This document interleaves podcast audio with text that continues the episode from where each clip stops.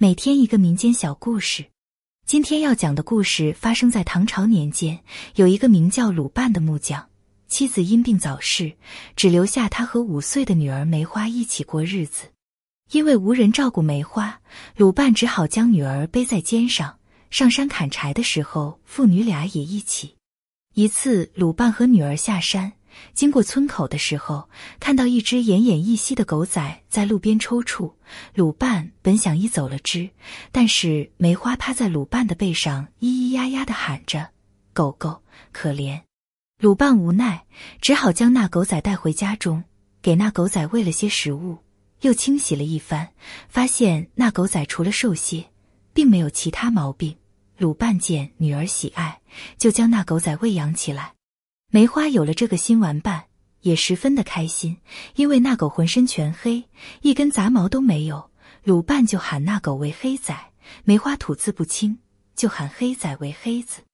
梅花吃饭前总会先分给黑子一些，有时梅花玩累了，头靠在黑子身上就睡着了。黑子怕惊醒梅花，趴在地上一动也不敢动。鲁班看到这里，心中万分感慨。倘若妻子在世，再生个一儿半女给梅花作伴，或许她就不会如此孤独可怜了。恰在这时，邻镇的媒婆找到鲁班，说邻镇有个妇人欣赏鲁班的人品，想一起搭伙过日子。鲁班心中还有亡妻，不愿答应。但是媒婆巧舌如簧，苦心说道：“梅花还这么小，她是个小女孩家，你这个大老爷们照顾终归不妥。”得给她找个娘，这样他在九泉之下的娘也能放心，不是？提到梅花，鲁班心中一软。自从妻子去世之后，确实很少见梅花笑过。平时自己上山砍柴，女儿小小年纪也跟着风吹日晒。倘若真的有个人能照顾女儿，自己也能安心些。想到这里，鲁班满口答应。那妇人名叫翠兰，人长得俊俏，听说丈夫是个渔夫。最后不知道怎么的，竟然在一次捕鱼时淹死了。这样，翠兰就成了寡妇。翠兰和卢也没有举行婚礼，只是请了彼此的亲朋一起吃了顿饭。翠兰将铺盖拿到鲁家，这就算是搭伙过日子了。自从翠兰来到鲁家之后，鲁确实放心了许多。翠兰每日给梅花洗漱梳头，梅花这才有个小姑娘的样子。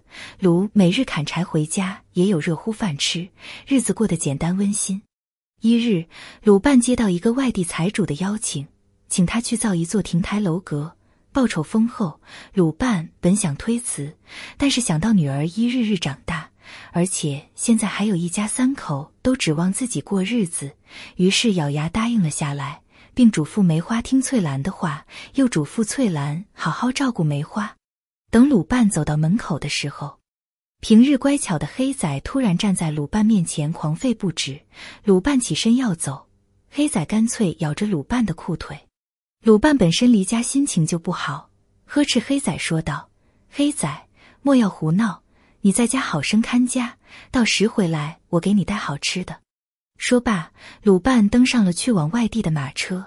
马车行了两天两夜，在第二天的夜里，天降大雨。鲁班无奈在山里的荒庙夜宿。在鲁班睡到半夜时，隐隐约约听见有窸窸窣窣的声音，那声音听上去很急促，似乎是狗挠门的声音。鲁班十分恐惧。以前经常听有精怪闹鬼的故事，但是后来鲁班转念一想。自己平日没做过亏心事，况且这里是佛门净地，有大佛保佑，应该不会有什么事。鲁班小心翼翼打开庙门一看，只见一个黑影蹲在地上。再仔细一看，鲁班不觉潸然泪下。眼前的黑影正是黑仔，而那黑仔嘴里还叼着一件带血的碎花裙。鲁差点昏死过去。那碎花裙鲁认识，是自己妻子生前买给梅花的。梅花平日最爱穿这件衣服。此处距离鲁家已经有一百多里。鲁此时也顾不得黑仔是怎么过来的。鲁抱着黑仔的头说道：“梅花呢？梅花去哪了？”黑仔头朝家的方向嗷嗷乱叫，示意鲁往回赶。鲁来不及考虑，带黑仔坐上马车，连夜朝家赶。本来两天两夜的路程，鲁马不停蹄，到了天明，终于赶到家中。鲁推门而入，翠兰正在打扫院子，鲁吉切问道：“梅花呢？”翠兰吓得浑身一个机灵，似乎她没想到鲁这么快回来。翠兰含含糊糊说道：“昨天他说去邻居家玩，现在还没回来。”鲁冷哼一声：“如果找不到了梅花，我拿你试问。”可是等鲁在村子里找了一遍，都没有人见到梅花的踪迹。听闻梅花失踪，乡邻也都十分伤心，因为平日梅花聪明乖巧，深受大家喜爱。正在众人找不着头绪的时候，黑仔咬着鲁的裤腿朝家跑，在院中新栽的一棵桃树下用爪子奋力的抓，不一会竟挖出一只鞋子。鲁认得清楚，那正是女儿梅花的鞋。众人意识到事情不妙，小心翼翼的用铁锹在四周朝下挖。最终，人们不愿意看到的一幕还是发生了：泥土下露出梅花弱小的尸体，而且脑袋上有一条很大的伤口。鲁一下昏了过去，众人扶起来，鲁苏醒过来，嚎啕大哭一阵。这时，早有人将翠兰控制起来，报告给了官府。当时的县令是个清官，最看不惯这种惨无人道的罪行，对翠兰严刑拷打。最后，翠兰如实交代了一切。原来，翠兰早就与地痞王二通奸，翠兰上一任丈夫就是王二害死的，目的就是想和翠兰能多待在一起。翠兰不想跟王二再有纠缠，就嫁到了林镇鲁半家。谁知那夜，王二不知如何寻了过来，与翠兰纠缠了起来。梅花不明就里，以为来了坏人，就去推王二。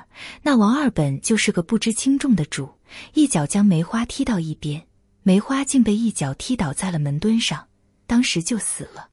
翠兰惊慌失措，脱下梅花衣服，想看下是否还有救。确定梅花死了之后，再回头一看，梅花那脱下来的碎花裙不翼而飞。翠兰和王二顾不得考虑那么多，趁着天黑。在院子中刨了个坑，将梅花就地掩埋，又在上面种了一棵桃树。一切真相大白，官府抓来王二，将他和翠兰一起凌迟十万刀处死。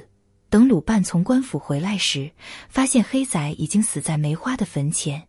有人说那黑仔是累死的，也有人说那黑仔知灵性，那梅花对他有救命之恩，他追随梅花投胎去了。鲁班将黑仔安葬在梅花旁边，从那以后，人们再也没有见过鲁班。有人说鲁班悲伤过度跳崖自杀了，也有人说鲁班归了青灯古佛修行去了。人生如一场大梦，愿我们这一生平安、幸福、快乐。声明：本故事为原创民间故事，纯属文学创作，故事情节均为虚构。旨在丰富读者业余生活，寓教于乐，请勿与封建迷信对号入座。